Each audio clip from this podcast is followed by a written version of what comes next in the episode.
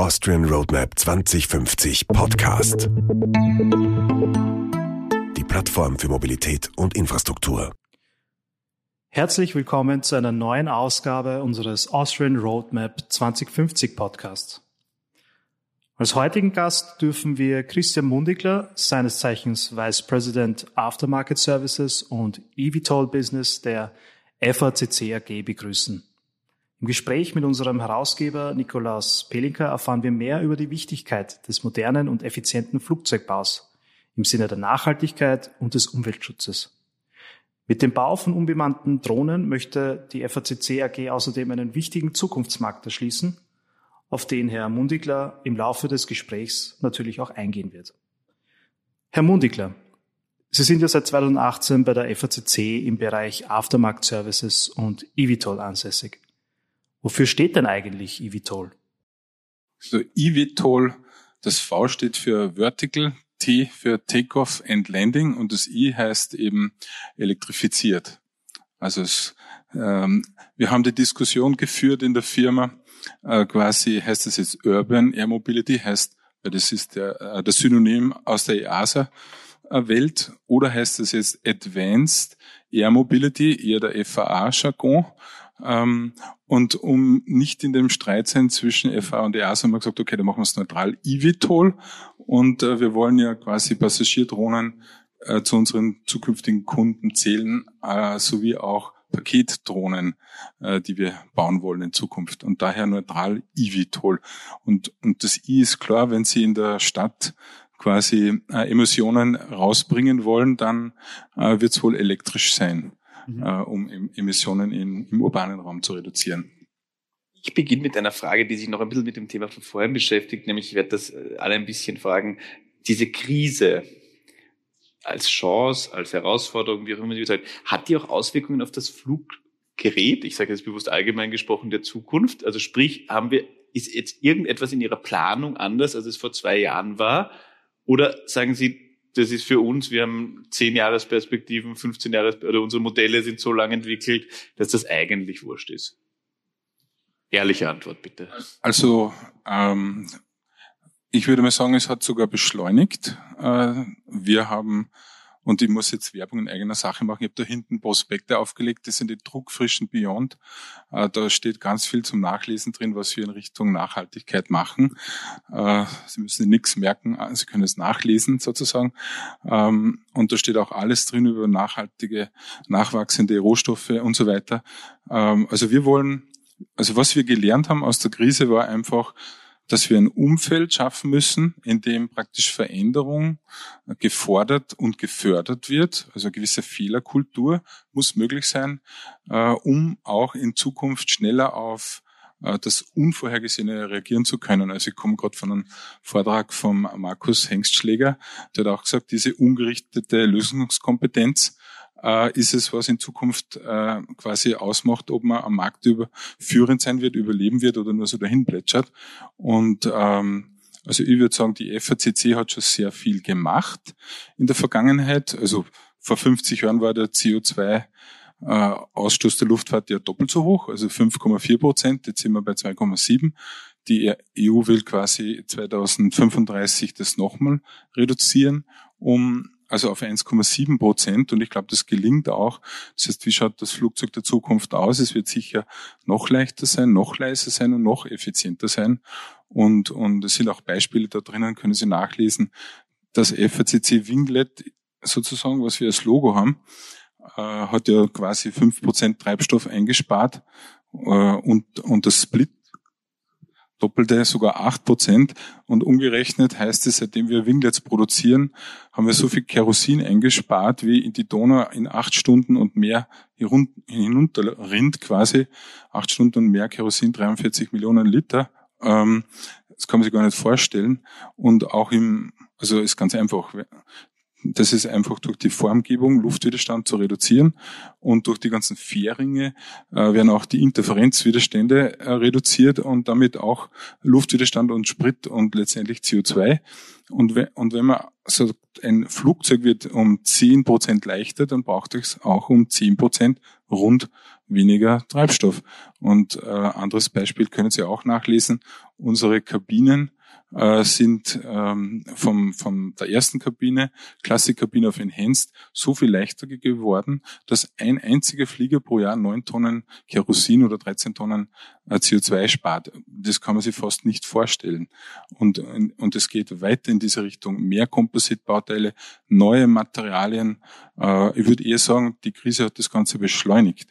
Äh, wir haben auch die Strategie 2030 im Frühling ähm, gelauncht sozusagen. Und, und da steht drinnen Committed to the Sky. Wir bleiben der Aviation treu, aber wir schauen in die urbane äh, Mobilität und natürlich auch in den Space-Bereich. Wir wollen die, das Wissen der letzten 30 oder 40 Jahre nützen, in diese Märkte reinbringen, das Leichtbau. Wir wollen da aber neue Materialien erforschen, äh, sprich einmal jetzt Thermoplast, äh, Fast Curing Prepregs, die 90 äh, Prozent schneller aushärten und dementsprechend weniger Energie brauchen in der Produktion. Und ähm, diese Technologie, was wir hier verwenden im Drohnenbereich, auch dann wieder in die Aviation zurückführen. Und ich würde eher sagen, das hat alles beschleunigt. Wir haben jetzt auch beschlossen, dass wir 2040 äh, quasi komplett CO2-neutral äh, produzieren wollen. Das heißt völlig autark. Wir haben schon vor zehn Jahren alles auf Geothermie umgestellt, was Heizung betrifft. Wir haben äh, investiert in LEDs. Das heißt, wir brauchen jetzt äh, quasi 3500 Haushalte im Äquivalent weniger Strom aufgrund dieser Umstellung. Man muss immer selber beginnen, äh, quasi, bevor man es dann von den anderen verlangt. Und, und, und das wollen wir dann auch quasi durchziehen vom einzelnen Mitarbeiter, äh, quasi äh, die ganze Bildung, Motivation, äh, CO2, also CO2-neutrale Produkte in Zukunft äh, zu produzieren für noch leichtere, noch leisere, noch effizientere Flugzeuge. Also äh, und ich kann mich erinnern, meine erste IX, also Interior Show in Hamburg, war 2018 im April. Da haben wir zum ersten Mal eine Seitenwand ausgestellt mit ähm, ein, basierend auf Zuckerrohr und, und statt dem äh, Phenolharz haben wir die Zuckermelasse genommen. Und wenn man das aushärtet, riecht es nach äh, Karamell, also wunderbar in der Fabrik, haben uns alle noch belächelt. Plötzlich belächelt uns niemanden mehr, wenn wir sagen, wir sprechen von äh, quasi hybriden Spritzguss, wo wir quasi Recycling machen können, äh, alles was Abfall ist wiederverwerten können, wo wir biologische äh, Harze einbringen können, wo wir Kokos, Bambus, Algen und so weiter verarbeiten. Also ich würde sagen, die Krise hat uns enorm beschleunigt. Ich würde noch eine, eine, eine Anschlussfrage stellen, nämlich wenn ein Flugzeug leichter wird und weniger Kerosin braucht, dann ist es natürlich auch günstiger im Betrieb und der Kunde wird sich freuen. Vereinfacht gesagt. ja. Und Jetzt ist aber die Frage, die mich interessiert ist, ist in einem Unternehmen wie der FCC daher dieser Wettbewerbsvorteil, das heißt das günstiger sein im Betrieb und ist das der KPI, der die Relevanz ist? Oder ist es auch schon so, dass dieses Thema Nachhaltigkeit ein Wert für sich ist, den man auch, wenn es vielleicht jetzt keinen Wettbewerbsvorteil bringt, Wettbewerbsnachteil darf es nicht bringen, aber Wettbewerbsvorteil bringt, auch für sich schon ein Wert ist in der Entwicklung von neuen Produkten. Ja.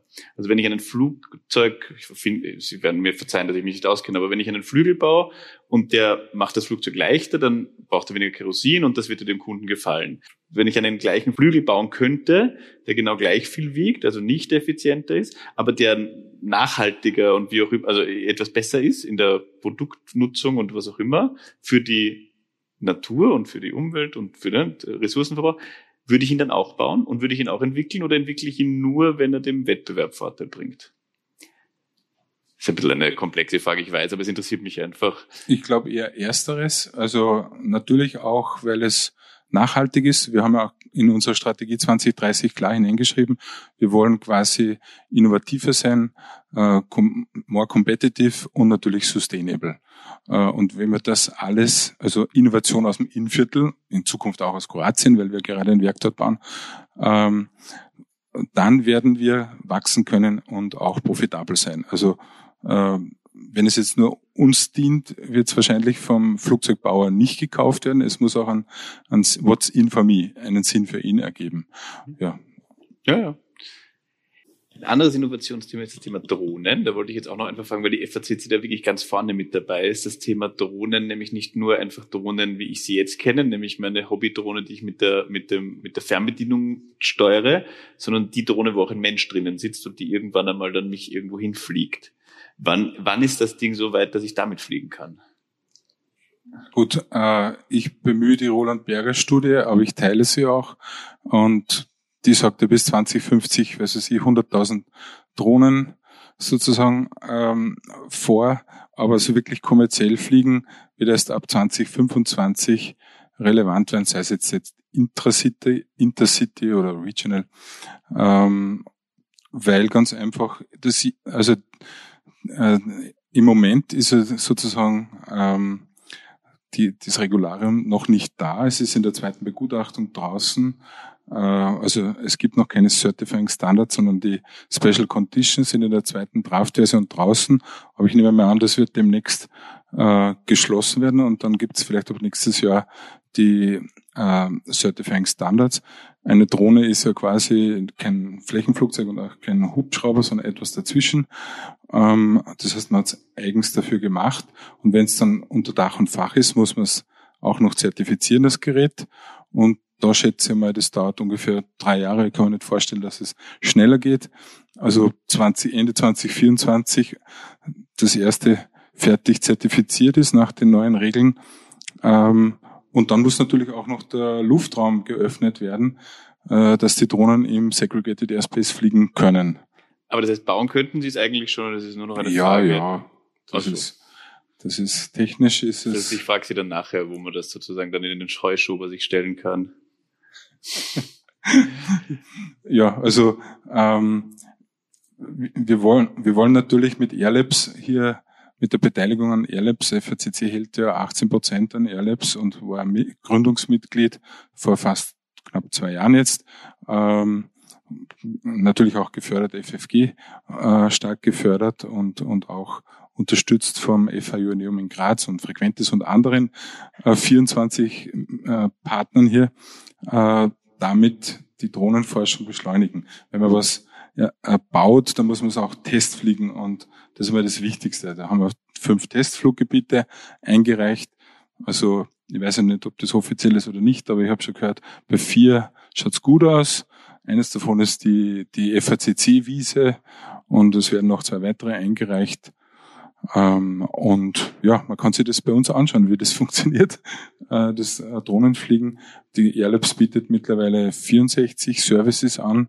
Also jeder Partner äh, muss seinen Beitrag leisten. Also wir zahlen ein Geld, aber auch In-Kind-Leistungen. Und wenn quasi Drohnen OEM-Kunden diese Leistungen in Anspruch nehmen wollen, dann können sie aus diesem 64 äh, Services-Katalog auswählen auf der Airlabs Homepage und damit wollen wir die ganze Entwicklung auch etwas beschleunigen und natürlich auch im ganzen äh, Leichtbauweise wollen wir uns europaweit mehr vernetzen als FACC mit anderen äh, Ländern, mit deren Politik und natürlich deren Firmen.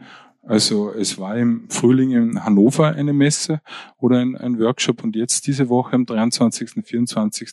ist wieder so ein Branchentreffen, nämlich hier in Wien, wo wir dabei sind, äh, um eben das ganze Thema zu beschleunigen.